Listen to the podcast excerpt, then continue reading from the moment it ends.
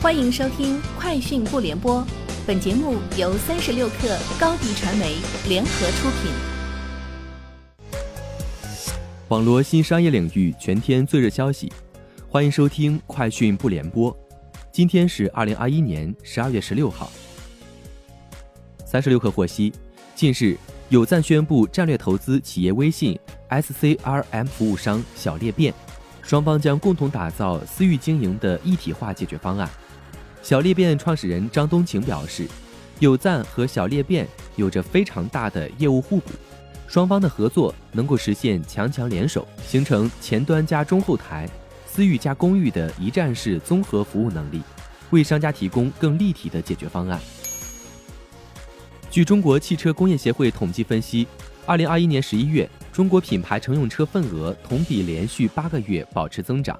二零二一年十一月。中国品牌乘用车共销售一百零二点二万辆，环比增长百分之七点三，同比增长百分之七点二，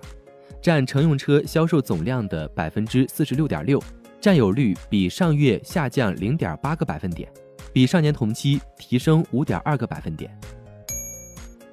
十二月十五号，冶金工业规划研究院发布报告预测，二零二一至二零二二年。我国粗钢产量分别为十点四亿吨和十点一七亿吨，同比分别下降百分之二点三和百分之二点二。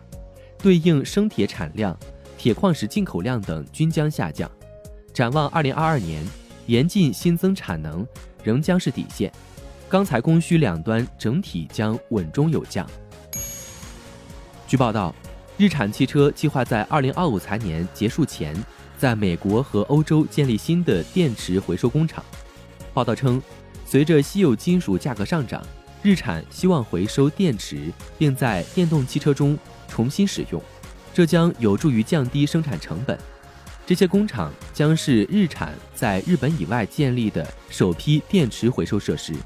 日产上个月宣布推动电气化，承诺在五年内投入两万亿日元，提高汽车电气化程度。日产表示，计划在二零三零年前推出二十三款电气化汽车，包括十五款电动汽车。苹果日前证实，由于感染新冠病毒的员工人数激增，将暂时关闭迈阿密、安纳波利斯和渥太华的三家门店。苹果是首批在新冠病毒疫情期间关闭线下店的美国全国性零售商之一。该公司表示，将继续关注并调整防疫措施。确保客户和员工的健康。目前，苹果要求所有被关闭门店的员工在返回工作岗位前接受新冠病毒检测。此外，苹果还限制了一家门店可以同时接待的顾客人数。纽约市警察局正在考虑从特斯拉公司购买多达二百五十辆全电动 Model 3轿车，此举将使这些高性能汽车进入美国最大的警察队伍手中。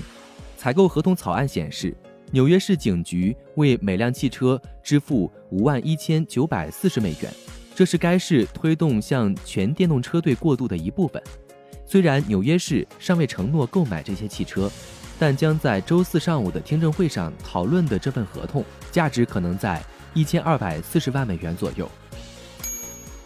当地时间十五号，世界卫生组织卫生紧急项目技术主管玛利亚·范科霍夫。在新闻发布会上表示，奥密克戎毒株正在多个国家和地区快速传播，但目前对该毒株的研究仍在早期阶段。不过，他同时也表示，在现有防疫手段能广泛应用的前提下，如果能继续控制新冠病毒的传播并减少死亡率，新冠肺炎大流行非常有希望在2022年结束。以上就是今天节目的全部内容，明天见。高迪传媒为广大企业提供新媒体短视频代运营服务，商务合作请关注微信公众号“高迪传媒”。